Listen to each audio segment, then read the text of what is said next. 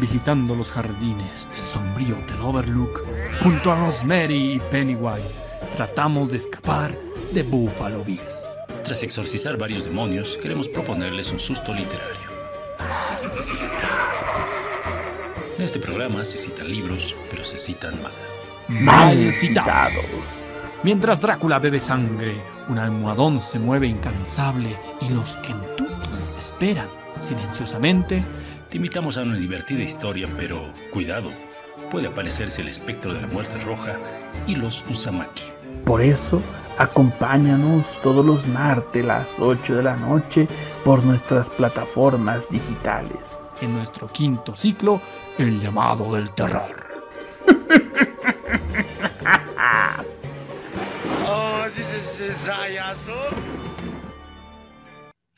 Bienvenidos, ¿cómo están? Noveno programa de Mal Citados de este quinto ciclo que corresponde al llamado del terror.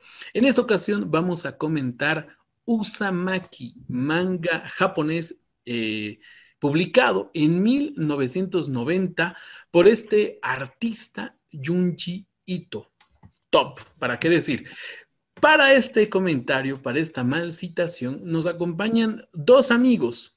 Por un lado, nuestra invitada especial, que es Rafaela Rada, historietista. Rafaela, ¿cómo estás? Bienvenida.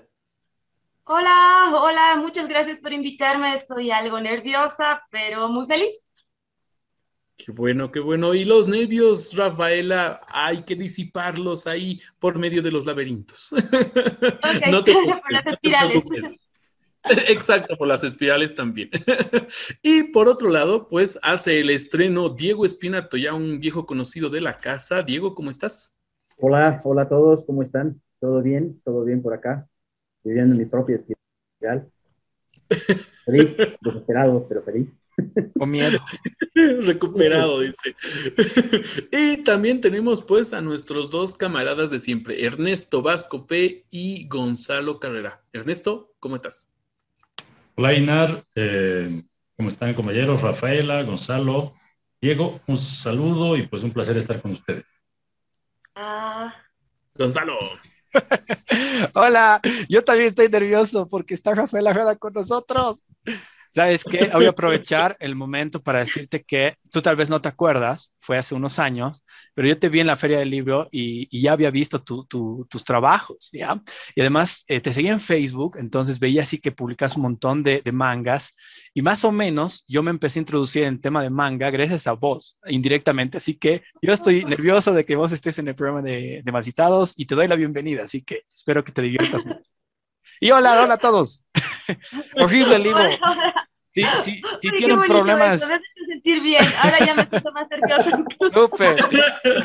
Declaraciones, declaraciones, ¿para qué decir? Declaraciones bastante, bastante importantes por parte de Gonzalo. Pero, a ver, adentrémonos al tema.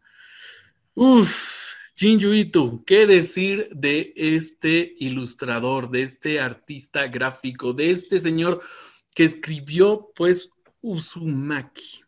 Primero, me gustaría dar por este lado un, pequeño esbozo, una pincelada a través de la sensación que ustedes sintieron al leer Uzumaki.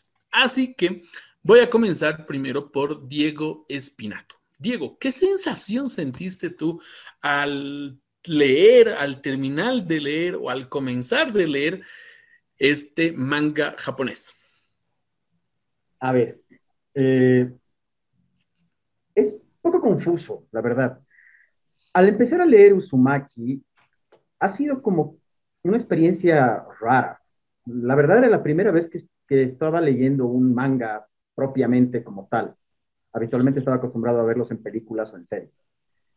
Eh, lógicamente en versión anime, ¿no? Nunca había leído un manga como tal, en su versión escrita y dibujada. Al principio fue extraño porque la verdad me sentía bastante familiarizado con, con toda la idea de cómo más o menos son las historias japonesas. Pero como el mismo título lo dice, esto va en espiral. Y va en una espiral descendente hacia una sensación de incomodidad cada vez más amplia a medida que van pasando los, los capítulos, a medida que van pasando los episodios. Eh, para el episodio de la cicatriz, creo que esto nos ha pasado a la mayoría de nosotros, hemos sentido una sensación como de incomodidad bastante, bastante intensa, bastante, una inquietud bastante grande sobre qué es lo que está sucediendo en esta historia. Es una incomodidad, es una sensación de mareo, una sensación de, de pértigo que uno empieza a sentir por, la, por todo este entorno de espirales, ¿no? que se va acrecentando y se va haciendo cada vez más amplio hasta que llega una resolución, y voy a tratar de no hacer spoiler, eh, que a la verdad a mí no me ha terminado mucho de convencer. Yo tenía una sensación más de, que me iba a dejar como una sensación de, si veo espirales por la calle, voy a entrar en pánico y voy a correr en círculo. Entonces, al final del, al final del relato yo he dicho así de, ah, era eso. ya, como que me dejó una sensación como que estabas muy, muy, muy dentro de la historia para que al final fuera así como algo que ya había conocido antes, era algo como muy familiar para mí. Y era algo que también es muy familiar para todos los que estábamos viendo y los que hemos estado eh, viendo todos los programas de Malcitados igual, introduciéndonos en este, este llamado del terror, porque se ven cosas que, están muy, que son muy similares a cosas que ya se han visitado previamente. ¿no? Entonces me ha dejado como una sensación muy, podría haber sido algo más interesante, podría haber sido algo más siniestro, podría haber sido algo mucho más eh, vertiginoso, como lo que estábamos introduciéndonos al principio, ¿no? Ok, muy bien. Aunque la sensación que tú dices de los laberintos, pues ha sido muy diferente para Gonzalo Carrera. Así que le voy a hacer la pregunta, porque él más bien sí ha tenido esa sensación que nos describe Diego Espinal. Gonzalo, ¿qué te ha hecho sentir este, este, este manga? Eh, a ver, la, diferencia principal con creo eh, lo que hemos ido viendo hasta ahora es que es visual. E, es, eso, el hecho de que sea visual hace que tus vísceras se pongan frías y se te empiecen a retorcer, ¿no? Porque yo por lo menos no estoy acostumbrado o creía en algún momento estar un poquito más acostumbrado a ese tema del gore y no, realmente con Uzumaki me he dado cuenta que no, soy muy novato en esto y me ha generado unas sensaciones horribles en el estómago. Em, lo he empezado a leer eh, de noche, entonces era como que eh, tenía todavía eh, este, esta sensación y, y sí, o sea, la historia como tal empieza a moverse y es, dices, ok, está, está pasando algo raro, eh, esa sensación de misterio de qué es lo que está pasando, sí te hace pensar y te hace también adentrarte en la historia y que sientas también el miedo, pero creo que lo que más incomoda son las ilustraciones, sobre todo en el tema del gore, ¿no? De el cuerpo, cómo se destroza, cómo se transforma. Es, eso sí, para mí sí ha sido muy, muy impactante. Y en personal, no me ha gustado la experiencia de leerlo, hasta el final, que lo he terminado y dicho, está bueno, lo recomendaría. Entonces, está bueno. Sí, está re bueno, ¿no? Pero, pero hay que ver, o sea, depende, depende mucho de la persona, porque hay personas como yo que son un poco más sensibles en este punto del gore, que es muy probable que no les guste y les incomode al punto de decir, no, no quiero leerlo. Entonces, eh, tread lightly, ¿no? Vayan con cuidado, lean, introduzcanse en este manga con cuidado, eh, porque como siempre recomendamos los libros que nosotros eh, trabajamos, pero creo que con este en específico hay que tener mucho cuidado por el tema visual. Ok. y este, el tema visual, perdón, perdón, perdón, perdón, perdón, perdón. Esta, esta parte de lo visual, antes de que se me escape la idea, es bastante común verlo en, tanto en el manga como en el anime. En el anime estamos un poco acostumbrados a ver esos desmembramientos, esas salpicaduras de sangre súper exacerbadas, y bastantes partes del cuerpo como que se van distorsionando. ¿no? Se, me viene a la, mente, por ejemplo, la película de Akira, que es muy visual en ese sentido. ¿no? Entonces creo que por toda esa experiencia visual de ver anime, un anime bastante más para adultos, creo que no se me ha hecho tan, tan, tan fuerte el tema del gore como aquí. Ahora sí, okay. Eres pro. no pasa nada. Ahorita vamos a ir con la opinión de Rafaela, que lo quiero poner al último, porque, eh, o sea, como decimos, Rafaela es, es ilustradora, es historietista, conoce de este mundo del manga más que nosotros, así que lo voy a dejar ahí, ahí en suspenso para que también ustedes escuchen lo que va a decir Rafaela. Ernesto, es claro que el, el, Usamaki, el libro que hemos leído ahora, es distinto a muchos de los otros libros que hemos leído en Malcitados, sin duda. Incluso manifestaría diferente a los cómics que hemos leído, ¿no? Watchmen, Joker, eh, eh, bueno, son los dos que hemos leído. y este es otra, otro tipo de... Eh, de venganza. género. No, ah, y B de vendetta, claro que sí, exacto. Entonces, ¿qué más tú rescatarías, Ernesto, de lo que ya se ha comentado? ¿Qué es lo distinto de este manga en relación a los otros que hemos leído? Y claro, ¿qué te generó este, este manga? No, claramente mi experiencia, el ámbito donde me muevo mejor es el, texto, las letras.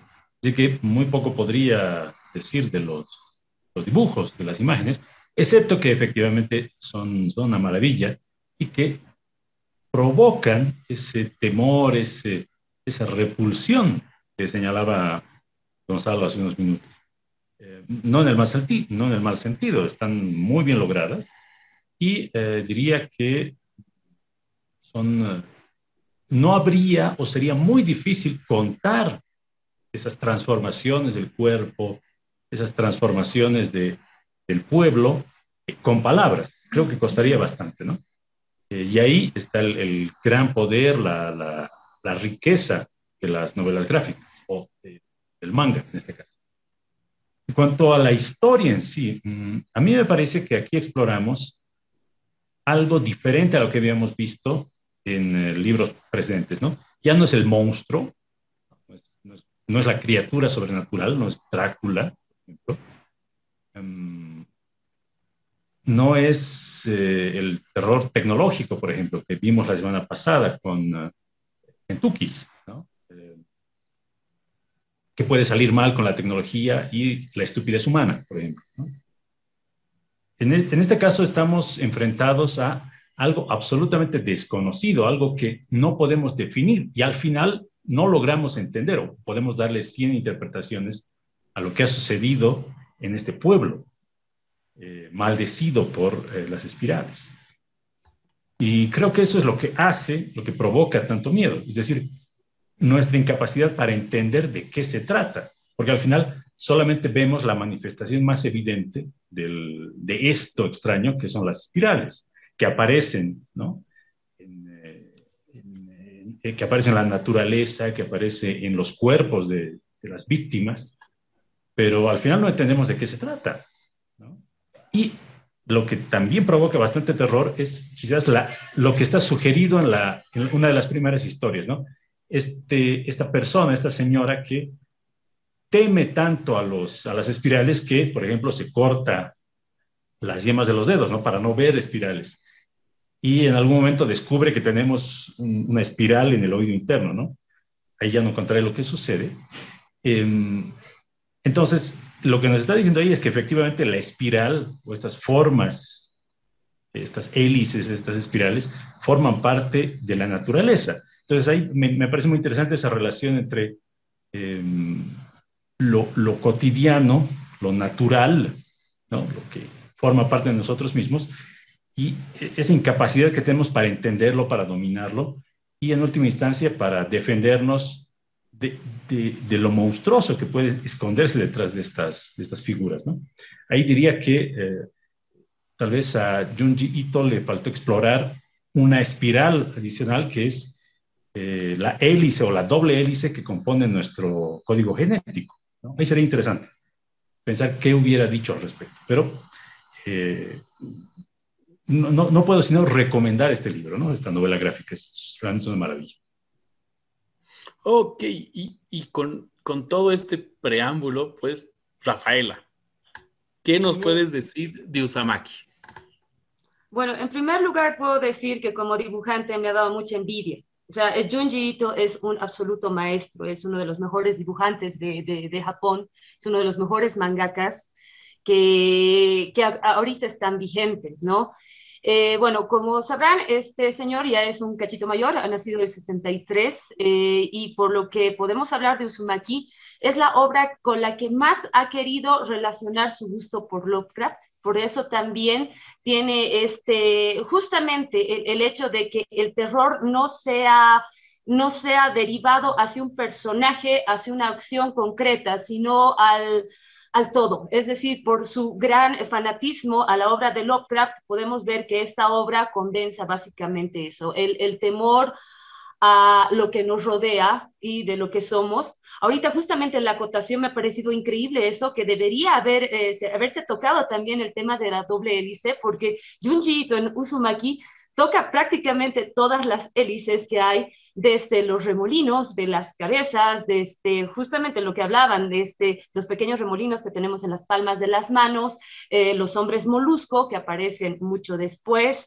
Y finalmente, no sé si ustedes han leído esta versión, eh, este va a venir con un spoiler brutal, pero al final eh, mucha gente no ha leído la versión que tiene el capítulo final en, donde se habla acerca de las espirales que hay en las galaxias, que es, básicamente con lo que termina, termina todita la historia. Mucha gente ha leído solamente hasta la resolución de dónde vienen las espirales en el, en el, en el lago Libélula, ¿no? Pero esta última parte hay algunos que no la leyeron. Por ejemplo, Corben, cuando hablábamos hace, justamente hace unos días, cuando yo le, le, he dicho, me van a invitar a los malcitados, voy a hablar de Sumaki y demás, y me dice, vas a hablar de la última parte, la última parte que, por ejemplo, yo no he leído y en muchas versiones no hay esa parte, es decir, sí, voy a hablar de eso también porque soy una chinchosa. Y bueno, eh, básicamente es eso. Uzumaki es una de las obras más, em, eh, más, más, más poderosas que tiene este autor. Yo he coleccionado, tengo varios, varios, este, eh, varias obras de él. Eh, tengo la posterior a esa, que es Gio, que es increíble también, pero Uzumaki es su obra cumbre. Eh, ya Uzumaki, este, lo que te lo que siempre va a dar hablar es que a uno lo pone muy incómodo. El, el, hecho de que el mismo autor sea tan increíblemente buen dibujante hace de que, wow, te dé asco ya este, las vísceras, que te dé asco ciertos personajillos que, que hay por ahí. Y eso que está hecho todo en blanco y negro, o sea, ese es, el virtuosismo que tiene realmente un buen artista de manga.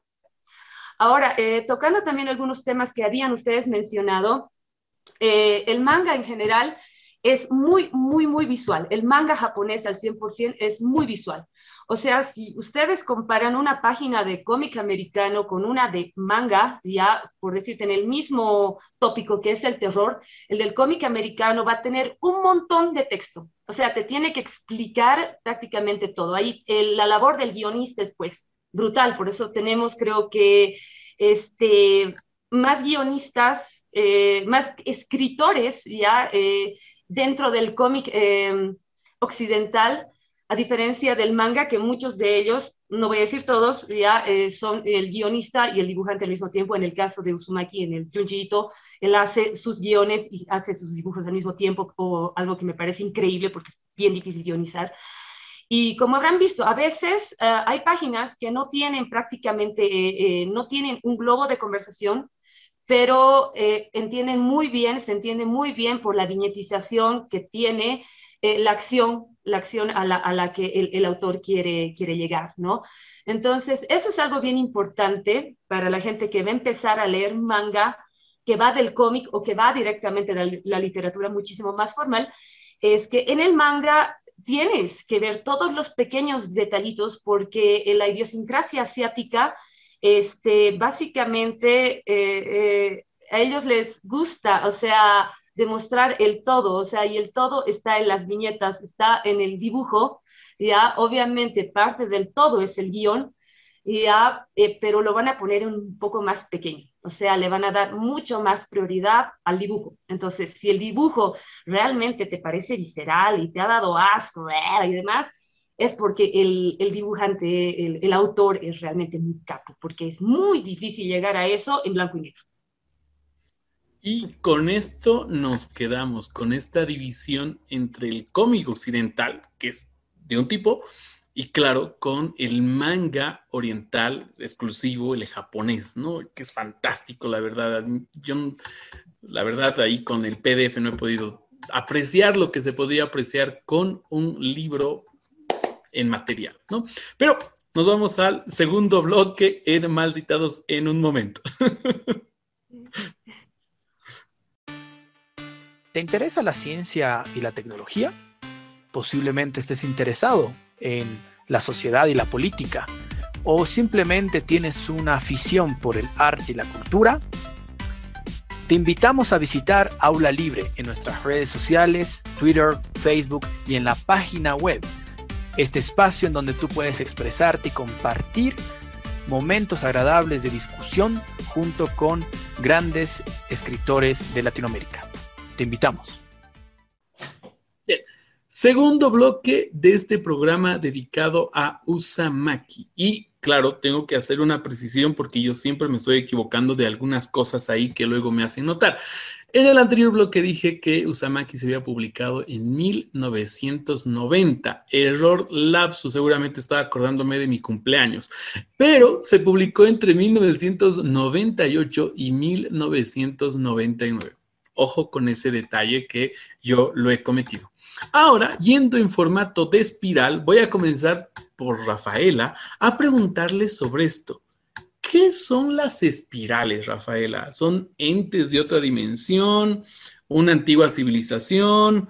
¿Una obsesión del autor? Porque también hay un guiño de ese lado eh, en una de las, de las de los capítulos, creo que es el de Medusa, donde eh, Jin Yuito pues hace esta declaración de que estaba total y completamente obsesionado por las espirales. Entonces, Rafa, ¿qué es todo esto? Cuéntanos.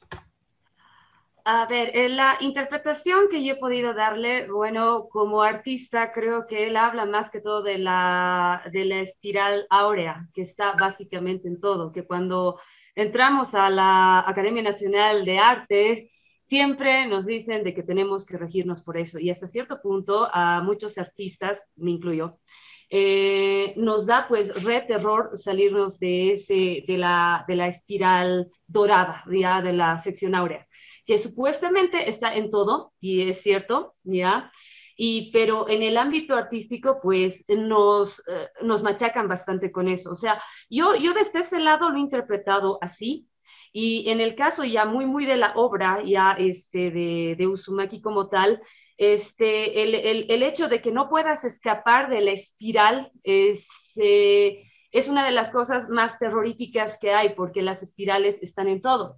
Justamente por lo que hablaban, el, la espiral que está dentro de los oídos, el mismo hecho de que eh, vivimos en una galaxia espiral, ya, eh, eh, deberían haber tomado eso de la, de, la, de la doble hélice también y todo eso. Y yo creo que es básicamente el temor de lo que estamos hechos y hacia dónde vamos a ir. Aparte de que, ¿cómo se llama? Este, básicamente todo es cíclico. Uh, no quiero hacer spoiler, pero al final de la obra la chica vuelve a estar en el mismo lugar que la encontramos, en el colegio. O sea, fíjense que la espiral volvió al punto de inicio. Entonces, yo creo que es eso, lo que el autor nos trata de, de, demostrar es de que las espirales están en todo y hay que tenerle miedo a todo, o sea, así me pareció muy Lovecraftiano, así.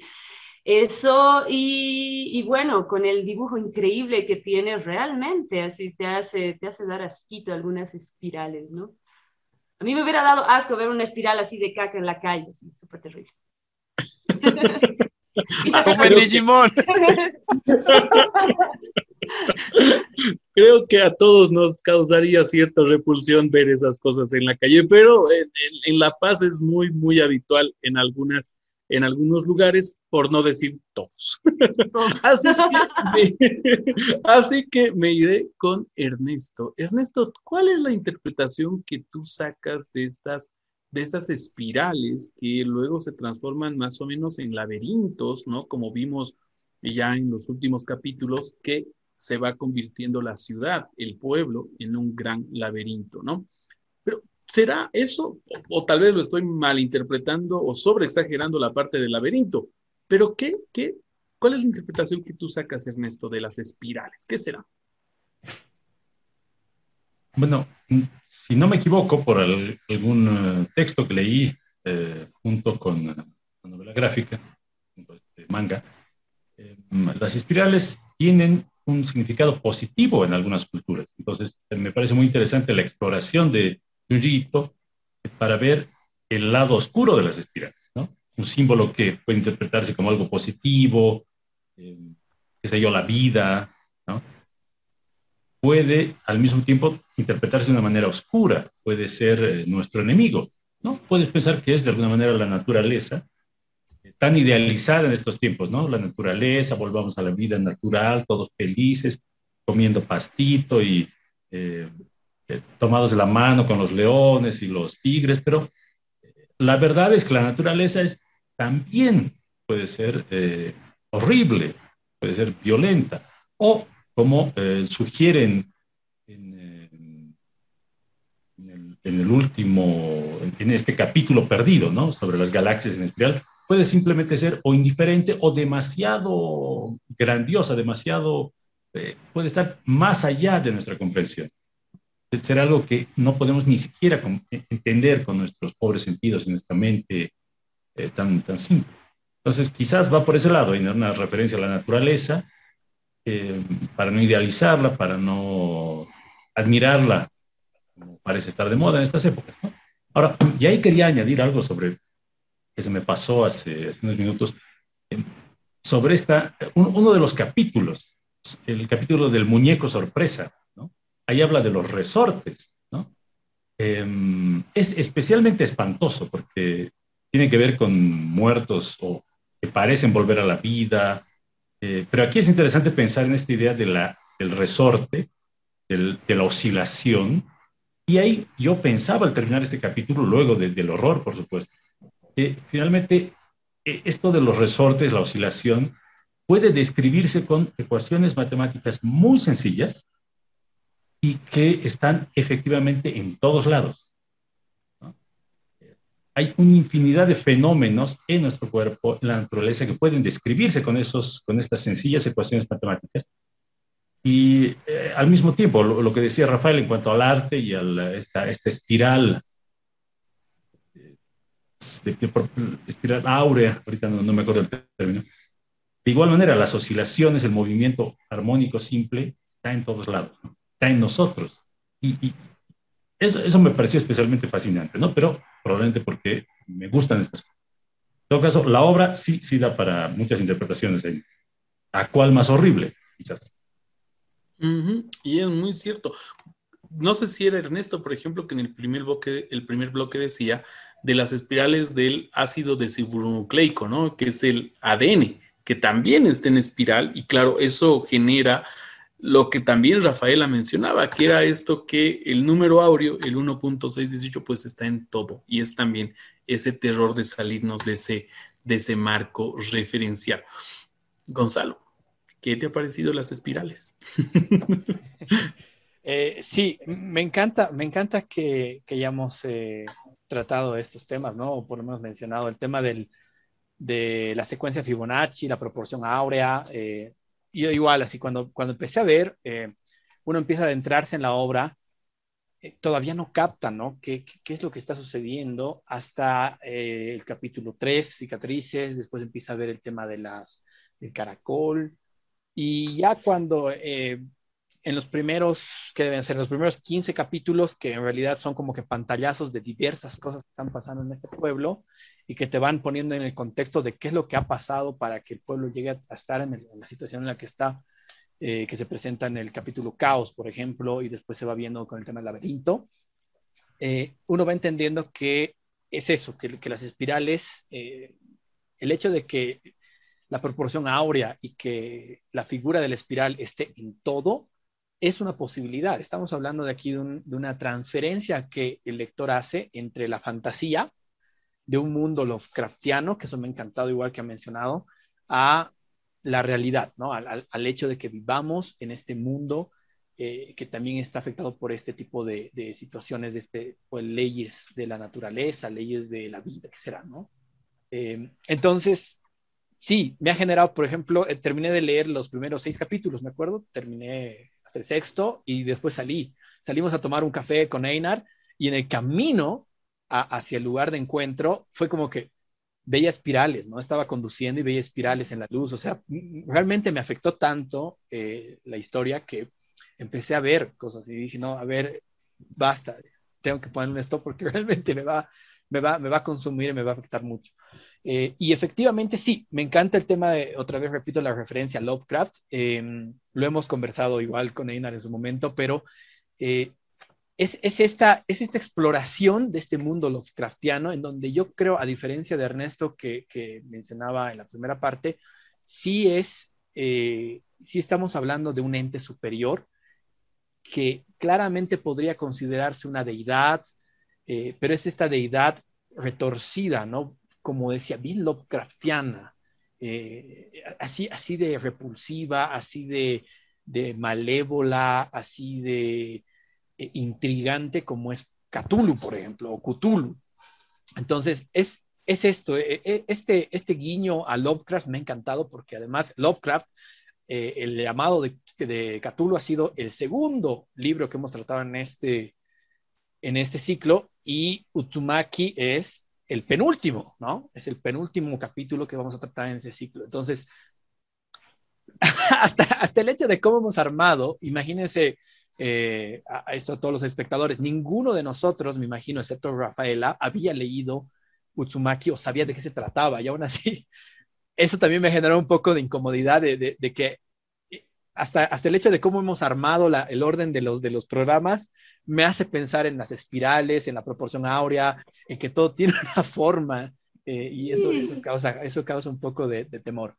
Eh, sí, efectivamente es, es, es esto. Eh, creo que en final de cuentas es el, el humano presentado ante el, lo vasto que puede ser el universo, porque también se presenta en este capítulo que mencionaba Rafaela de las galaxias, que también es un guiño a Lovecraft, porque Lovecraft habla, de estos seres que son seres cósmicos, ¿no? Que han llegado de, de las otras galaxias y es ese guiño de decir, pucha, somos tan pequeños frente a cosas tan grandes, vastas que pueden existir en el universo.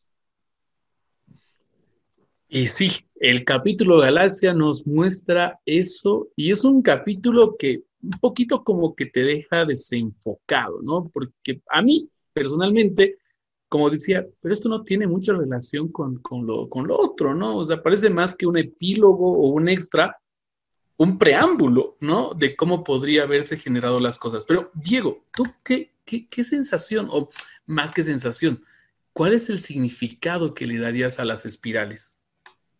A ver, antes de empezar, quería dar una pequeña acotación con el tema de para seguir aumentando la paranoia con las espirales. Hace muy poco tiempo estaba leyendo un estudio que hicieron eh, unos biólogos, en el que decían que el movimiento del espermatozoide no es como de un renacuajo, sino que es una espiral que va propulsándolo hacia, hacia el óvulo. Entonces, tenemos el ciclo en espiral, que es el ciclo de la vida, literalmente desde que, eh, desde que inicia el proceso. Entonces, las espirales, como bien han comentado aquí Ernesto, Rafaela y Charito, está acompañándonos siempre o siempre. Ahora, ¿cómo lo veo yo en el contexto de Uzumaki?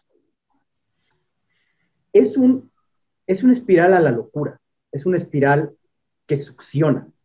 En este sentido, yo veo al lago Libélula como un hoyo negro, a esta criatura que está por detrás, por debajo del, pueblo en general, lo veo como un hoyo negro, que también es reflejado como una espiral. Es algo que va succionando todo, va succionando desde la sanidad mental de los personajes, la sanidad mental del pueblo completo y va haciendo una evolución a la inversa, ¿no? va devolucionando a, las personas. Estas personas que se van convirtiendo poco a poco en caracoles porque van retrocediendo y van en retroceso, los va succionando otra vez hacia su hacia su espectro más mínimo, hacia la parte más esencial de la vida, y también va succionando la mentalidad de las personas hacia una espiral de violencia como nunca antes se ha visto en el pueblo. De personas de, ah, tú nos has, tú nos has mirado feo cuando has entrado, así que ni modo, te vamos a matar. Sea, es una de las frases que más se me ha quedado cuando vemos a estos niños que podían dominar el, el viento y así un spoiler, una alerta de spoiler espectacular, hasta todas esas manos, esas manos que formaban parte del laberinto, todas esas personas que formaban parte del laberinto, que nos mostraban un egoísmo, pero ya exacerbado, que decían, tú no puedes entrar a esta casa, esta casa está sobrepoblada, si entras, eh, o te vuelves parte de nosotros o no eres parte de nada. Esta ausencia de, de, cordura dentro, dentro del mismo pueblo. Entonces el pueblo se vuelve a esta caricaturesca imagen del el ojo del loco que se utilizaba en las caricaturas antiguas, que el, el loquito siempre tenía una espiral como ojitos, que se va volviendo una, una te, te va dando esa sensación de estar cayendo hacia la locura. Y no solamente eso, sino que al tiempo que tú te estás eh, nos estamos sumergiendo en esta historia, en este relato, en esta espiral hacia la demencia general y hacia el vacío completo y hacia literalmente la nada, porque, porque todo, todo acaba en la nada, todo, todo, todo acaba como funcionado por este hoyo negro, eh, nos vamos hipnotizando con la historia. Es lo que decía Chalito, por ejemplo, ¿no? O sea, empezamos a ver espirales en todo lado porque la espiral históricamente ha sido utilizada por los hipnotistas. Esta es la forma que utilizan los hipnotistas justamente para doblegar tu voluntad hacia lo que ellos quieren que hagas y hacia lo que ellos quieren que veas. Entonces, a medida que vamos viendo tanta espiral a lo largo de este relato, nos vamos, en cierto modo, hipnotizando también en esta espiral de locura, en esta espiral de, de demencia que nos presenta la obra. Entonces creo que ese es el, análisis que yo le podría hacer un poco al tema de la espiral dentro de su máquina. Bastante angustiante por lo demás. Y, es cierto, y es cierto, y, podemos hablar muchísimo más de la espiral, sin duda. Por ejemplo, Switchy, que, es el acompañante, no sé si estoy pronunciando bien, Switchy, que es el acompañante de Kirei, por ejemplo, dice, esto es de los, eh, de los hipnotistas, ¿no? O sea, la espiral es lo que nos empieza a hipnotizar. Ojo que nos da ahí un pequeño ganchito justo con los otros ganchos que vamos a comentar en el tercer bloque. Esperemos.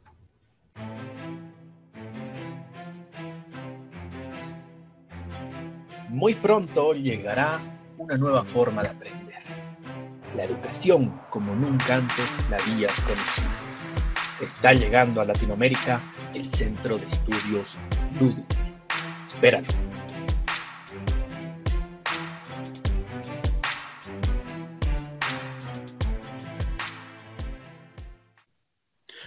Tercer bloque de este, esta mal citación de Uzumaki. Y no puedo comenzar este bloque sin antes agradecer al Centro de Estudios Luz que hace posible que nos podamos reunir y hablar sobre libros, manga, cómic, entre muchas otras cosas más. Detrás de cámaras, en el anterior bloque, estábamos hablando del final, del final de este, este manga, pues que nos ha un poquito nos ha puesto tensos al momento de leer. Entonces me gustaría, me gustaría saber por parte de Ernesto, primero comenzando, ¿qué, qué opinan sobre el final? ¿Propondrían un final alternativo? ¿El final que plantea eh, es, es el que les, les, les ha parecido el correcto? Ernesto, ¿tú qué opinas al respecto? Es una pesadilla, por ejemplo, es un sueño, o es algo realmente, yo plantearía también por ahí, o es algo realmente que sucede en el pueblo, ¿no? Que es el parte del final también. ¿Tú qué opinas? No, mm, retomo lo que decía al principio, de alguna manera, el horror de esta historia viene del hecho de no comprender lo que está sucediendo. Eh, observamos las manifestaciones visibles de algo, ¿no? ese algo que está detrás de las espirales la gente enloquece, las espirales, la naturaleza eh, se vuelve violenta, enemiga a través de las espirales, pero no hay una explicación clara y concreta, no hay alguien detrás de eso, o al menos no hay alguien que nuestra mente pueda comprender. Y eso es lo que provoca miedo, creo. Em, entonces, me parece natural que el final, eh, parece abierto, deje esa interrogante. Ahí vagamente creemos entender que eh, hablamos de otras criaturas. ¿no? Ahí, ahí está el guiño a Lovecraft, esos, esos seres mucho más antiguos y poderosos que no podemos comprender que estarían detrás de esta maldición, de, estas, esta maldición de las espirales. Entonces, no, no, no, para nada, no, no me parece que sea un mal final, al contrario, creo que es un final que te permite imaginar eh, una infinidad de cosas y quizás eh, mantiene el horror, porque al final nunca vas a saber la respuesta. ¿Qué hay detrás de las espirales? Y quizás eh, mejor así, porque quizás la respuesta es demasiado horrible para nuestras mentes. Eso, eso y, nada. y bueno, me, quedo también y reitero esta idea de que es esa idealización de la naturaleza, del universo, eh, eso de que el universo conspira para que te vaya bien y esas. No, no, felizmente hay gente como Yuji que, le quitan esas ilusiones eh, adolescentes a la gente. Dan servicio a la humanidad, otros. Sin duda, sin duda. E incluso podríamos aquí comentar que toda la historia, como decía Rafaela, de principio a fin, también es una espiral, porque la protagonista de esta historia, pues vuelve al colegio como algo bastante normal, pero con algunas, algunas diferencias. En ese caso, Espi, tú tenías una teoría que nos estabas comentando detrás de cámara, más que teoría, un final alternativo. Cuéntanos sobre eso. A ver, no es que el final no me haya gustado. O sea, me parece que es un final adecuado para una historia demasiado torcida y loca. Sin embargo, me ha dejado como mala sensación de boca. Es lo que estábamos hablando detrás de cámara, inclusive con Rafaela, que ella me decía así de, eh, me gusta porque es un final anticlimático. A mí no me gusta tanto porque me parece que es una resolución muy simple a un hecho que podía ser eh, explorado mucho más eh, mucho más tormentosamente. Sea, porque al principio esperamos, empezamos a ver como un descenso hacia la locura de varios personajes. El padre, por ejemplo, el padre de Shuichi, que empieza a obsesionarse, era, un, era una locura de una obsesión que él tenía con el tema de las espirales, que decía, la espiral está en todo y demás.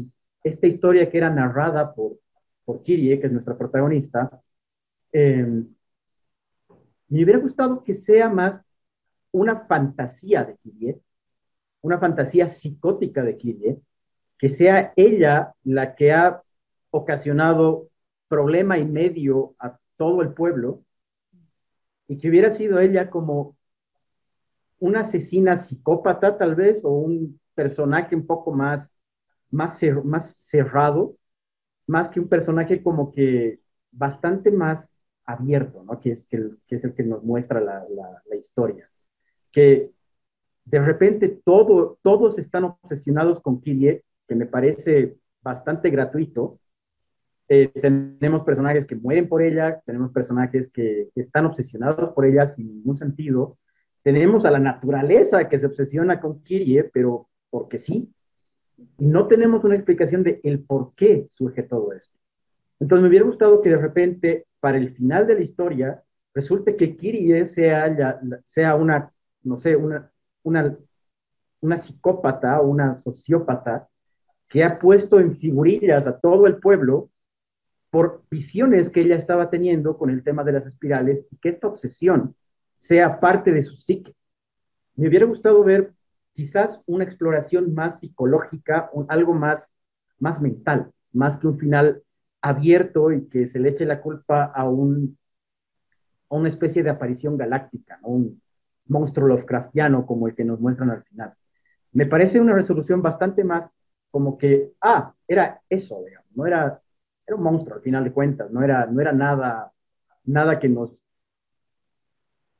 vuelva locos, digamos. Entonces toda nuestra locura, toda nuestra obsesión por ver eh, espirales por todo lado, en realidad es un monstruo, no es un problema que nosotros podemos tener eh, en nuestra cabeza que realmente se conduzca hacia una obsesión. Es interesante, aunque, aunque acá yo me permito un minutito. retomar lo que dice Diego y, y luego de mi comentario daré la palabra a Rafaela, y es el hecho de que tal vez el final, o sea, no es así un final psicológico y demás de un personaje, sino que nos abraza a todo aquel que lee el manga, ¿no? Porque dice, eh, pero es verdad, como lo que decíamos en el anterior bloque, ¿no? Hay espirales en todos lados. Y claro, ahí te atrapa a ti como uno más dentro de esta gran espiral que está haciendo el autor, ¿no? Iría tal vez por ahí dando mi pequeño comentario. Rafaela, ¿tú qué opinas al respecto del final? Tenías una posición diferente a la de Espi. Cuéntanos. Sí, eh, justamente, mira, eh, escuchándolo bien, eh, con la teoría de, ese otro final, ya no se volvería un cuento así medio Lovecraftiano, sino más a lo Stephen King, ya donde básicamente una chica con muchos poderes puede hacer daño a mucha gente por bronca. Pero sí es cierto, y me parece que es muy bueno acotar eso, y me parece excelente, de que no se le ha dado una profundidad un poco mayor al personaje de Kirie, simplemente es la chiquita de colegio que tiene su amiguito y ve cómo poco a poco este, todo su pueblo, empezando de sus papás, su papá, han visto, en la, primera parte era el que estaba un poco más obsesionado con ver a los caracoles y demás, y bueno, ella es quien ve cómo todo, todo empieza a, a, enloquecer, o sea, su mundo entero empieza a enloquecer, pero ella como tal no tiene una, una lectura realmente muy profunda. Y eso, si lo vemos bien, en, este manga que es increíblemente grande, es como una pequeña guía telefónica, eh, de ella no se habla mucho, es de lo que ella ve.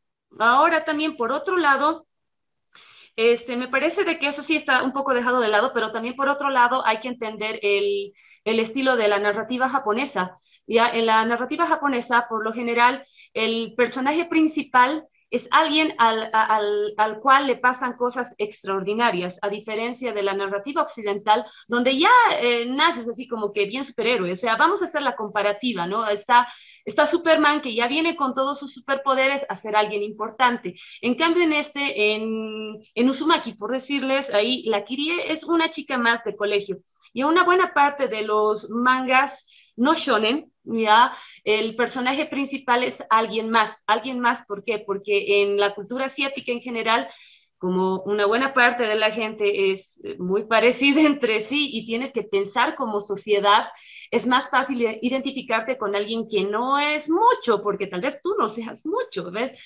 Y en este caso sí es cierto, yo creo, y es verdad, de que no se le ha dado una mayor importancia Kirie, porque al final de cuentas vas a perder a toda tu familia, si vas a votar a tu hermanito por una cantidad de demás, deberías estar llorando a los 17 años. Entonces, como que la han dejado muy suelta y eh, me parece que es una acotación muy, muy puntual, me parece que es muy importante porque se lo deja suelto. En todo caso, el final debería ser una introspección un poco más profunda a la misma cría, ya que la dejan así nomás y termina así nomás. Es cierto, es cierto, aunque, aunque aquí, por ejemplo, pensándole un poquito y poniendo de mi cuchara, porque no, no puedo evitarlo, eso aquí me ha tocado, y, y, es el hecho de que todos, pero absolutamente todos cambian, menos Kirie, ¿no? Entonces tal, también hay ese, ese patrón, ¿no? Porque puede ser una cuestión de, de, de metamorfosis, porque todos cambian, hasta sus papás cambian, ¿no? Kirie cambia un poco, en el cabello, pero luego no hay nada trascendental personalmente, ¿no? Eh, no hay una introspección, como decía Rafael. Me voy a ir con, con Gonzalo y creo que Ernestito me, me pedía unos minutitos. Gonzalo, ¿tú qué opinas del final? ¿Qué, qué, qué, qué es lo que te ha parecido todo esto? Eh, a ver, primero que creo que algo que me ha gustado, voy a empezar por lo que me ha gustado. Me ha gustado el guiño a Lovecraft, porque en el último capítulo uno llega no solamente a entender más o menos qué puede ser, sino logra visualizarlo, ¿no? Entonces, el ver ese, ese, no sé si es un ser, eh, me hace mucho recuerdo a, la ciudad de Cthulhu, ¿no? Esa, esa, ciudad que tiene vida, ¿no? Que se mueve, que me hizo mucho recuerdo. Y eso me gustó mucho. Primera cosa que me gustó del final. Segunda, que cierra. Si bien nunca sabes qué es esa cosa exactamente, qué es lo que ha pasado con ese pueblo exactamente, sí hay un cierre argumental de los personajes, eso me encantó, porque últimamente, sobre todo con temas de ver animes y literatura que es, es bastante actual, no me gusta que dejen cliffhangers, no me gusta que dejen eh, finales abiertos. La verdad es que me, me molesta porque necesito closure, necesito un cierre. Entonces, eh, no me gusta que me lo dejen así abierto y es como que me molesta. Entonces, esa es otra cosa que me ha gustado de Utsumaki, que los personajes tienen un inicio, tienen un desarrollo, tienen un final. Hay un cierre de los personajes, de qué es lo que pasa con el pueblo y qué ha pasado y cuál es el motivo, eso sí es abierto y como que te dan un pantallazo y eso es interesante. Cosas que eh, además me, gustaría resaltar es que casi yendo ya al final, cuando eh, las personas intentan, nuestros personajes intentan escapar de este pueblo a través de las montañas, se hace un guiño muy interesante al título de otro libro de Lovecraft, que es el tema de las montañas de la locura, ¿no? Ahora les voy a dar el título exacto, no, me, no recuerdo exactamente el título, pero si, si ustedes lo tienen ahora eh, a la mano, eh, sería buenísimo. En las montañas de la locura, eh, At the Mountains of Madness, ¿no? Que es la novela de, Lovecraft, porque eh, están yendo a las montañas, pero hay muchos guiños de que ya en las montañas, ya todo está también muy raro, y se encuentran con esta gente que está ya enloquecida, que empieza a comerse a, los caracoles, etcétera. Y, yo así recordaba estos guiños que se hacían, ¿no? Y cada vez me sentía mucho más, mucho más conforme, mucho más agraciado con el tema de Lovecraft. Em, y sí, creo que eh, al final de cuentas es un final que yo esperaba un poquito más de... Es contradictorio, a mí no me gusta esto. En toda la, en toda la, lectura de la, de la novela gráfica, del manga, me ha molestado mucho el tema del gore, eh, porque es lo que más me ha impactado. Y lo que no me ha gustado tanto es que no haya eso al final. ¿No? Es como, mm, eh, al final termina y si bien todo el, proceso de lectura me ha costado leerlo, el final no, el final lo he leído así, mucho más relajado, mucho más tranquilo y terminé dicho, ah, interesante, bien.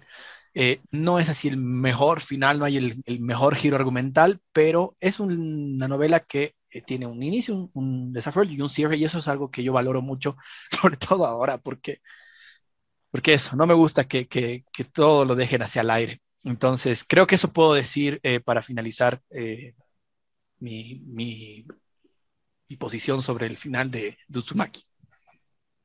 Súper, buenísimo. Ernesto, creo que tú me querías comentar algo más, te estaba viendo con la mano levantada. ¿o sí, sí, no, simplemente era para comentar que de alguna manera eh, Kirie representa, tal vez me equivoco, pero representa el ideal femenino, ¿no? Es como que no, no es una chiquilla más, es, alguna, es una forma de perfección. Podría interpretarse así. Em, sé que no hay que decir esas cosas, todos somos iguales, pero sabemos que es mentira. Esta muchacha es, es, una especie de, de, de, luz, ¿no? Entonces, de alguna manera se comprende que esta, este mal tan difuso eh, se ensañe con ella. Por ese lado mi reflexión, pero eh, hay que invitar a, a nuestros amigos a que lean el manga y que saquen sus propias conclusiones. Es cierto, es cierto, y esa es la recomendación que siempre hacemos. Gonzalo, sí. Sí, sí, eh, es, es, verdad. Ahora que lo menciona Ernesto, si bien el, el, el personaje de Kirie no se, no se desarrolla, a mí me ha llamado mucho la atención, eh, no solamente el hecho de que no se desarrolle con, con, con cierta velocidad como la cual se desarrollaban los demás personajes, sino el hecho de, la, de su escepticismo, ¿no? Al principio es como, hay ratos que a mí me molestaba eso, es, vieja, tu cabello ha tomado vida, ha cobrado vida y todavía no crees, o sea, crees que, son macanas de Shuichi, no, ¿no? Y, y, es eso también, el, el, rol que toma Shuichi es bien importante, ¿no? Porque si vamos a ver en esa estructura que en algún programa estábamos hablando, eh, ¿Se acuerdan de, hablar de esta estructura que casi, bueno, no, no, todas, muchas novelas tienen, que es el hecho de tener el principal y ese principal tiene un guía, ¿no? Tiene un guía, tiene un, mentor, etcétera. Hemos hablado de Gandalf, Dumbledore, Obi-Wan Kenobi, etcétera. Creo que Shuichi es el mentor, es el guía en el viaje de Kirie, pero lo más importante y que a mí me pareció algo fresco, por lo menos hasta donde lo he, hasta donde he leído en, este tema de literatura es que eh, además de ser el mentor, es, toma otro papel, que es el tema de eh, la pareja, ¿no? La pareja de Kirie. Entonces, aquí también se ve claramente el hecho, y ahí puedo, me hace pensar lo que dice Ernesto, de que sí toman roles bien interesantes eh, a nivel de género, ¿no? Entre, en el tema de sociedad, porque Suichi es el, el, el, que ejerce violencia, por ejemplo. ¿Se han dado cuenta que Kiri no? Kiri siempre escapa, escapa, escapa, y al final, casi siempre en todas las situaciones, quien lo salva es, eh, Suichi. Entonces, ahí también se puede ver un poco el tema de, los roles eh, que toman estos dos personajes dentro de, de, lo que puede ser una sociedad, ¿no? sin duda. Hay muchas aristas que podemos tocar de parte de este, de este manga, así como que en me está, Ernesto me está viendo feo. Tranquilos. Y entonces decía, es, es muchas las aristas que podemos tomar o muchas las perspectivas que podemos tomar de este, de este manga. Y es cierto, Switching no lo hemos tratado. No hemos tratado, por ejemplo, la parte de eh, los espectros que van apareciendo poco a poco o de las casas antiguas que no se destruyen. Hay un montón. Como Ernesto decía, les aconsejamos leer el manga. Realmente no se van a arrepentir. Cerramos este bloque. Espérenos para nuestro cuarto, porque Rafael Arrada nos traerá la estantería, recomendaciones de libros. Ah, ¿Qué nos recomendará? Espérenos. ¿No tienes tiempo para vernos en nuestros programas especiales cada martes a las 8 de la noche en hora boliviana? No te preocupes, también subimos nuestros programas a las distintas plataformas de podcast. Estamos en más de 20 plataformas para que tú nos puedas escuchar en cualquier momento de la semana mientras realizas tus actividades cotidianas, mientras estás yendo al trabajo en el automóvil, mientras estás lavando los platos después del almuerzo o incluso mientras te duchas. Así que sigue a Mal Citados en las diferentes plataformas de podcast. Te esperamos. Cuarto bloque y último de esta mal citación de Usamaki, de Jinjo Ito. Y claro, no podía faltar la parte de Rafaela con la estantería. Pero antes de entrar a eso, tenemos que mencionar que Ernesto Vascope lamentablemente fue subsumido por una espiral. Ernesto, vuelve, por favor, vuelve. Rafaela, entonces, ¿cuál es tus, tus recomendaciones en la estantería? Cuéntanos. A ver, recomendaciones primero de, de, manga japonesa. Si quieren ir más con el tema de Junji Ito, yo les voy a aconsejar cualquiera de sus obras, todas son buenas. Eh, lo bueno es de que muchas de ellas son autoconclusivas, ya otras también son, muy extensas. La que le sigue, por ejemplo, a Uzumaki es Gio. Esta es buenísima también. Eh, tiene, humor, eh, este humor visceral y también tiene terror bastante visceral al estilo de Uzumaki. no, voy a hacer spoiler, pero mejor no. Eh, y si quieren algo también de terror, así, que sea japonés, que sea muy bueno, que sea también autoconclusivo, un poco más cortito, pero también genial, yo les voy a recomendar cualquier obra de Hidashi Hino. Hidashi Hino eh, hace obras un poco más cortas, su estilo es un poquito más caricaturesco, pero él hace terror, terror muy, muy, muy bueno. Eh, este, por ejemplo, es uno de mis favoritos, es Criatura Maldita. el terror de Hideshi Hino es es diferente al de Junji no es tan visceral, es, es eh, más terror de personajes, se podría decir. Y bueno, también este, voy a recomendar, si tienen algo así de terror un poco más psicológico y demás, el libro de los insectos humanos de mi héroe absoluto, Osamu Tezuka. Es excelente. Esta es una obra que yo la voy a recomendar así para, para lectores un poco más, eh, ¿cómo decirlo? Con un poco de más de madurez así de lecturas, porque es un poco difícil de entenderlo. Este, esta obra es netamente para adultos, se sitúa en, en Japón de 1972, es una obra bastante escabrosa y demás. Y bueno, este, de manga, ¿qué más? Pucha, ahorita he ido a sacar un montón de cosas aquí de mi librero, pero me voy a, voy a seguir toda la noche si sigo así. Y bueno, eh, también les voy a recomendar, obviamente, mis mangas, las que hago con el Corben. Ya, y bueno, hay un montón. Ahorita, justamente por lo de la pandemia y demás, no hemos podido vender muy bien el 2020. Ahorita están a la venta en la librería Yatayhuasi y también en la Viñeteca. Y si hay algún evento donde nos podamos ver en la vida real, también vamos a estar ahí, ojalá.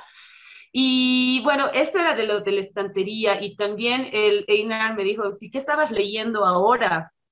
Pues estoy leyendo algo que es bien difícil para mí entender, es Ciudad de Cristal de Paul Auster, pero en la versión de cómic, esto es bien difícil, ya, yo que he leído tanto, tanto cómic, para mí se, me hace muy difícil entenderlo esto porque tengo que leerlo una y otra vez.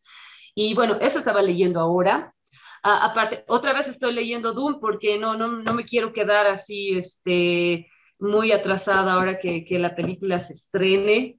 Y, ah, y, y bueno, um, ¿qué más? Ah, sí, también. Rafa, Rafa, eh, los libros de coment, Comentando sobre, los, sobre tus libros, Rafa, coméntanos sobre tus libros. Ah, a ver, ya, sobre, sobre nuestros libros. A ver, para empezar, este es el último tomo de la Minomine, esta la hace el Corben enteramente a lápiz, es un tipo bastante loco, no sé de dónde tiene tanto tiempo. Este es netamente de terror. Eh, el Corben es mucho más fanático del terror que yo en todo sentido, y a mí me gusta muchísimo más la comedia. Y bueno, están aquí nuestras obras, que son las históricas, tanto de la dictadura como eh, la guerra del Chaco. Y este año, si todo sale bien, si las imprentas se vuelven a abrir, si se vuelve a abrir la feria dominical, la feria del libro, lo que sea, eh, vamos a sacar una nueva obra acerca del cerco de Tupac Katari, que ya el año pasado ya lo habíamos terminado en plena pandemia. Y esa sería nuestra tercera obra histórica. Y esa realmente me gustó mucho porque eh, la voz narrativa la lleva la Bartolina Sisa y me encantó y me ha gustado mucho la investigación también. Ahora, en cuanto a otras obras, también les puedo sugerir esta, La estrella y el zorro. Esta es una de mis favoritas. Esta es la única obra que tenemos apta para todo público, porque todo lo que hacemos es para adultos o para adolescentes un poco fallados. Y bueno, esta también la pueden encontrar en la Yachayhuasi o en la Biblioteca. Así que todo por ahí bien cerquita. Y bueno, nuestras obras más otakus, por así decirlo, eh, este es acerca de lo difícil que es ser dibujante de cómic aquí en Bolivia. Creo que lo hemos retratado muy bien. Luego viene alguien más joven que uno con 120 mil likes y es más famoso que uno y demás. Y se ven ese tipo de pugnas acá. Y ahí me encanta realmente porque voy a aprender mucho de la gente que está empezando con el tema este de la ilustración y del cómic. Y bueno, esta última, para ya no alargarme, es eh, acerca de un trapito, de un chico que es youtuber y que para conseguir más suscriptores se disfraza de chica, algo que hemos visto muy seguido y ahora se está volviendo algo muy sexy.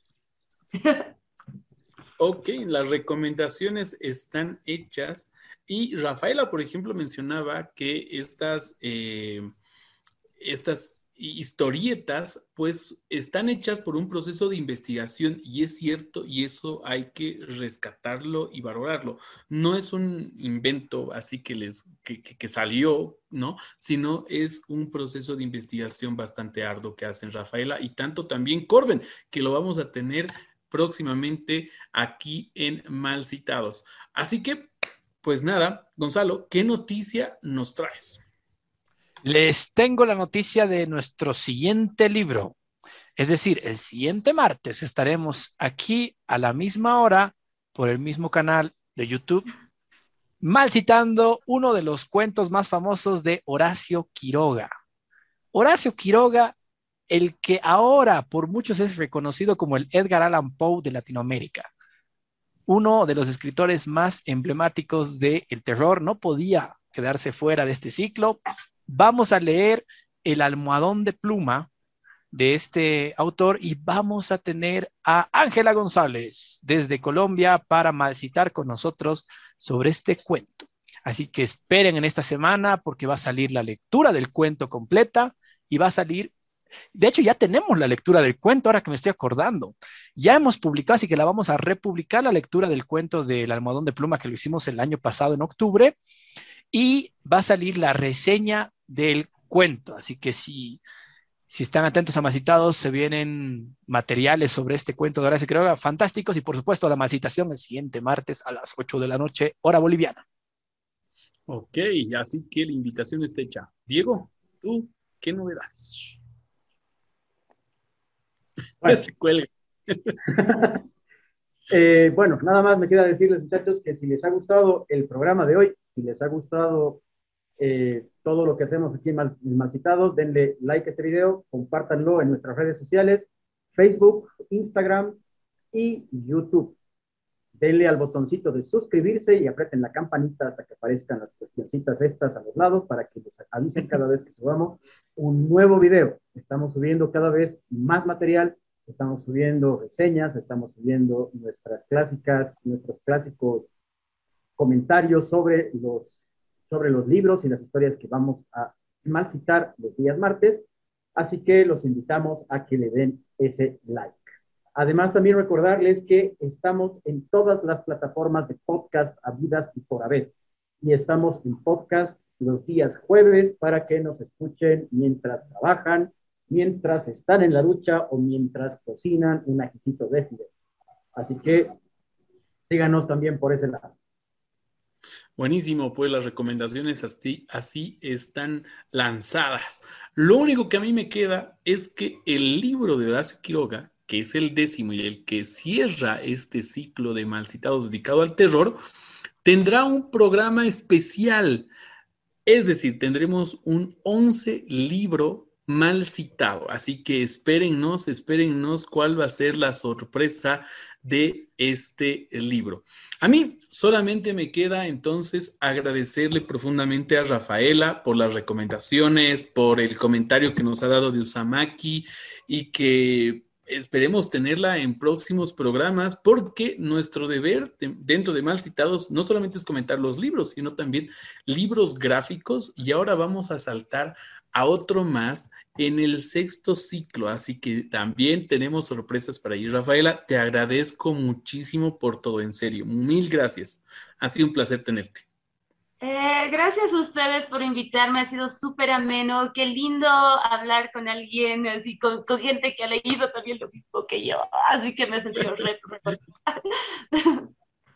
No, pues agradecidos nosotros más bien por, por, por, esta experiencia que también tú tienes y está de más volver a recomendar, o no está de más volver a recomendar los libros que produce Rafaela Concordet. Son muy buenos, vayan a comprarlos, en serio, vayan a comprarlos, se los recomendamos. Incluso podríamos malcitar uno de los libros de ellos, así que pronto, pronto, ahí podríamos hacer algo interesante y los traemos a ellos también como autores, así que ya van, van a estar escuchando nuevas sorpresas. Y bueno, lo que les decía, lo último es que les recomiendo estas sorpresas o les traigo estas sorpresas y como también otra sorpresa, el que tenemos una página que se llama Aula Libre. Aula Libre está dedicada a hacer divulgación de ciencia, divulgación cultural, divulgación literaria, filosófica, etc. Si ustedes están animados a escribir y a publicar, pues no, no, no, no tarden en ello, en preguntarnos, en escribirnos y nosotros les vamos a mandar nuestra política editorial. Ya saben, aula libre. ¿Ok? Sin más, entonces yo me despido, compañeros, a nombre de Malcitados, de Mauricio Medrano, que está en los controles. Me despido hasta la de aquí a siete días. Gonzalo, Espi, sus palabras finales. Dale tu Espi. Su palabra final, dale. Muchas gracias por la invitación, muchas gracias por acompañarnos acá. Siempre es un placer compartir con ustedes. Un fuerte abrazo para los tres.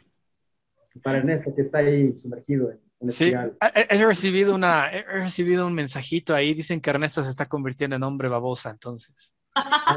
Le va a salir un caparazón y se va a terminar convirtiendo en un caracol, así que por favor oremos por Ernesto. Hashtag pray for Ernesto. Nos vemos la próxima semana con el almohadón de plumas. ¡Chau! Chau, chau, chau. y ah, no, se, olviden, no se olviden. Muy bien. ¿Qué? Dilo, dilo. no nos crean, lean. Leon. Churchill. Leon.